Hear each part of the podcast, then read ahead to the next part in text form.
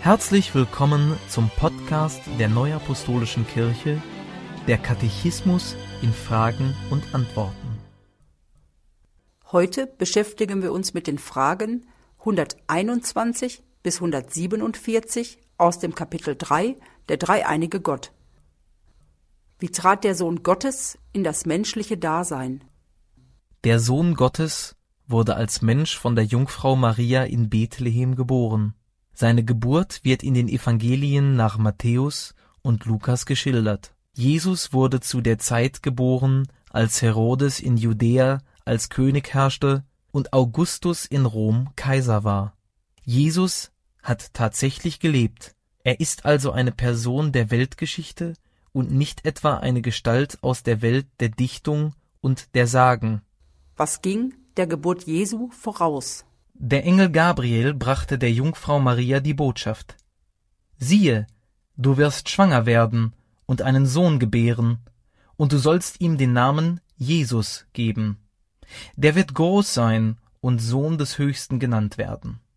Und Gott, der Herr, wird ihm den Thron seines Vaters David geben, und er wird König sein über das Haus Jakob in Ewigkeit, und sein Reich wird kein Ende haben.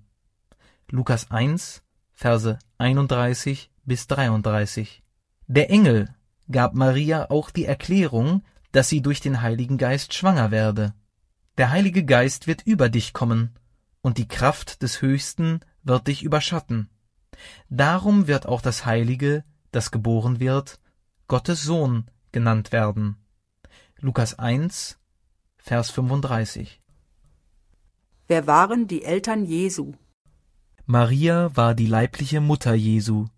Josef nahm Jesus an wie einen Sohn. Deshalb wird Josef auch im Stammbaum Jesu erwähnt. Und Jesus wurde gehalten für einen Sohn Josefs, der war ein Sohn Elis. Lukas 3, Vers 23. Was wissen wir von der Geburt Jesu? Kaiser Augustus hatte eine Volkszählung angeordnet. Dazu musste jeder seine Stadt, das heißt den Herkunftsort seiner Familie, aufsuchen. Daher ging Josef, der ein Nachkomme Davids war, mit Maria in die Stadt Davids, nämlich nach Bethlehem. Dort bekamen sie keine Unterkunft. Maria gebar ihren ersten Sohn wohl in einem Stall, denn sie legte ihn in einen Futtertrog. Sie gebar ihren ersten Sohn und wickelte ihn in Windeln und legte ihn in eine Krippe, denn sie hatten sonst keinen Raum in der Herberge. Lukas 2, Vers 7. Aus diesem Geschehen wird deutlich, dass Gott in armseligen Verhältnissen Mensch wurde. Was ereignete sich zeitgleich mit der Geburt Jesu? Engel erschienen und verkündeten Hirten, die auf einem Feld bei Bethlehem ihre Herde hüteten, die frohe Botschaft. Euch ist heute der Heiland geboren, welcher ist Christus, der Herr, in der Stadt Davids. Lukas 2, Vers 11, auch Micha 5, Vers 1.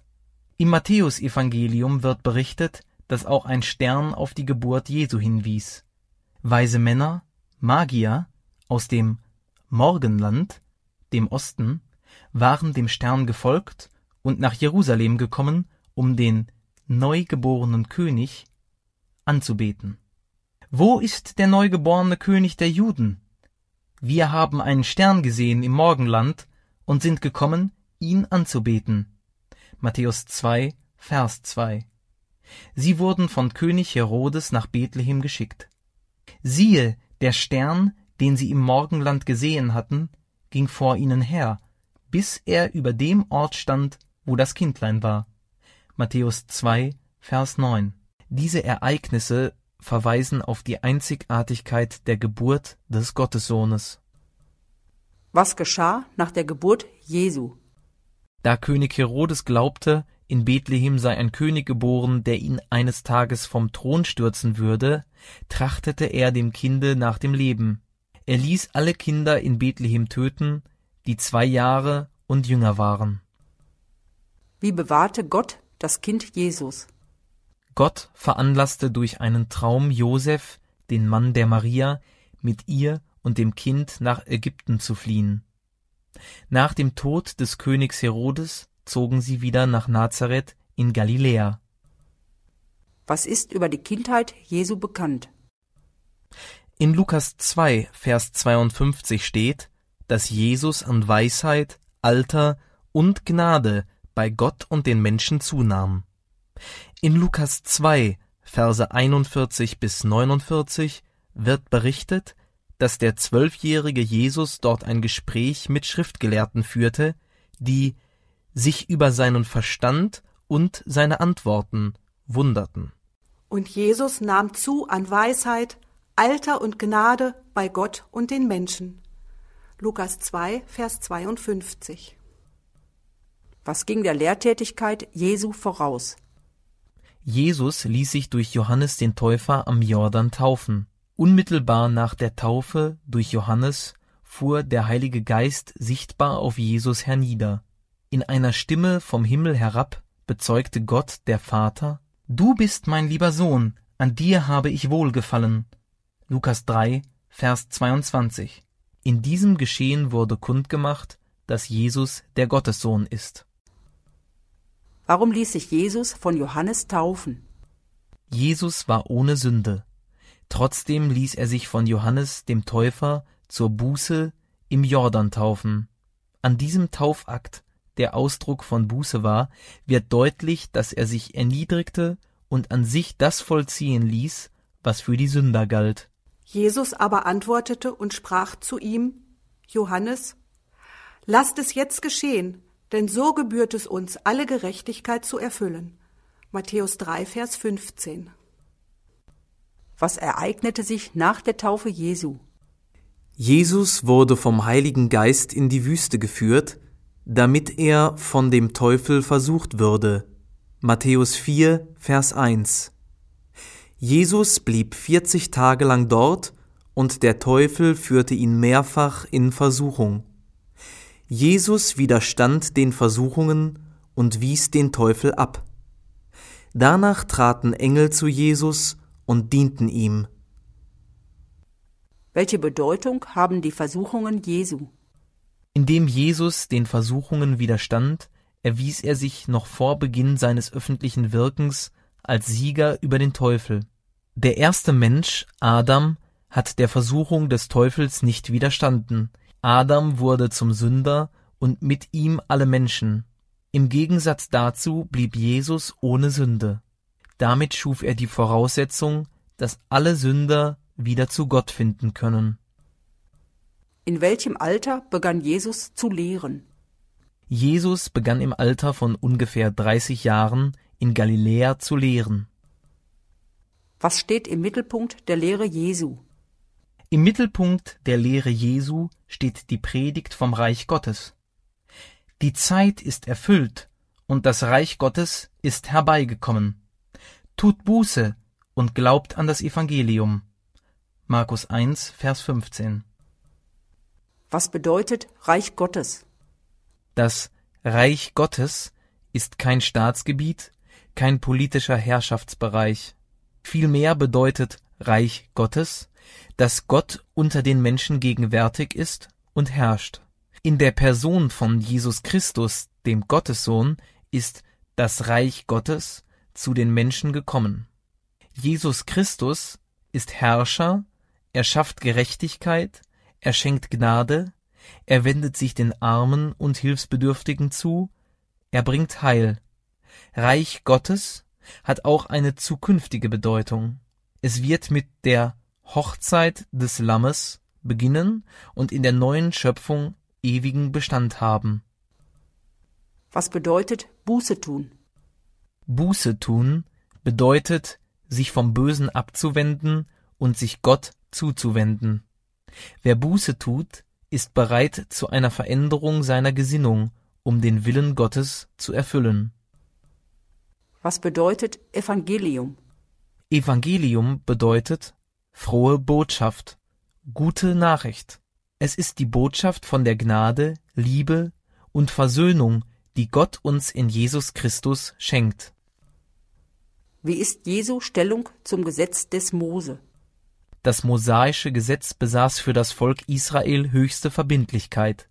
Seine Erfüllung betrachtete man als Voraussetzung für das rechte Verständnis des Menschen zu Gott. Jesus machte deutlich, dass er höhere Autorität besitzt als Mose und Herr über das Gesetz ist. Er fasste das Gesetz in dem einen Gebot zusammen, Gott zu lieben und den Nächsten wie sich selbst. Ihr sollt nicht meinen, dass ich gekommen bin, das Gesetz oder die Propheten aufzulösen. Ich bin nicht gekommen aufzulösen, sondern zu erfüllen. Matthäus 5, Vers 17. Jesus aber antwortete ihm, Du sollst den Herrn, deinen Gott, lieben von ganzem Herzen, von ganzer Seele und von ganzem Gemüt. 5. Mose 6, Vers 5. Dies ist das höchste und größte Gebot. Das andere aber ist dem gleich. Du sollst deinen Nächsten lieben wie dich selbst. 3. Mose 19, Vers 18. In diesen beiden Geboten hängt das ganze Gesetz und die Propheten. Matthäus 22, Vers 37 bis 40. Was war eine der ersten Taten Jesu zu Beginn seiner Lehrtätigkeit? Jesus berief Jünger. Aus ihnen setzte er zwölf ein, die er auch Apostel nannte, dass sie bei ihm sein sollten und dass er sie aussendete, zu predigen. Markus 3, Vers 14. Welche Wunder tat Jesus? Die Wunder, die der Sohn Gottes tat, sind unterschiedlich. Heilungen von Kranken, Austreibungen böser Geister, Auferweckungen von Toten, Naturwunder, Speisungswunder, Geschenkwunder. Warum tat Jesus Wunder? Jesus tat Wunder, um zu zeigen, dass sich in ihm Gott als der Allmächtige und der Liebende dem leidenden Menschen barmherzig zuwendet. Die Wunder offenbaren die Herrlichkeit des Gottessohnes und seine göttliche Vollmacht. Von welchen Krankenheilungen wird in den Evangelien berichtet? Die Evangelien berichten, dass Jesus Blinde, Lahme, Taube und aussätzige Menschen heilte. Diese Heilungen verweisen auf das göttliche Wesen Jesu Christi, der so handelte, wie Gott von sich zu Israel sprach. Ich bin der Herr, dein Arzt. 2. Mose 15, Vers 26. Die Heilungswunder stehen immer in engem Zusammenhang mit dem Glauben der betroffenen Menschen. Was wird über Austreibungen böser Geister durch Jesus berichtet? In den Evangelien wird berichtet, dass Jesus Dämonen austrieb, die nach damaliger Vorstellung auch Verursacher von Krankheiten waren, und so die Menschen heilte.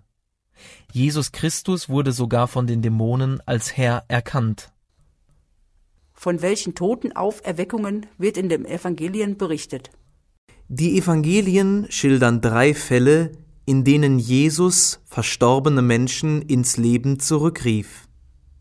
Die Tochter des Jairus, den Jüngling zu Nain und Lazarus, den Bruder von Maria und Martha. Die Auferweckungen vom Tod machen deutlich, dass Jesus Christus auch Herr über den Tod ist. Sie verweisen zugleich auf die Hoffnung, dass dereinst die Toten zum ewigen Leben auferstehen werden. Von welchen Naturwundern wird in den Evangelien berichtet? Jesus hatte Macht über den Wind und das Meer, sie waren ihm gehorsam. Es war Sturm, und als er ihm Einhalt bot, trat Windstille ein. Das Wasser wurde ruhig. Damit zeigte sich Jesu Macht über die Elemente. Die Herrschaft Jesu über die Naturgewalten unterstreicht, dass der Gottessohn Schöpfer ist, wie Gott der Vater. Von welchen Speisungswundern wird in den Evangelien berichtet? In allen Evangelien wird von dem Wunder berichtet, dass Jesus 5000 Menschen mit fünf Broten und zwei Fischen satt machte. Das Matthäus und das Markus-Evangelium erzählen zudem von der Speisung der 4000.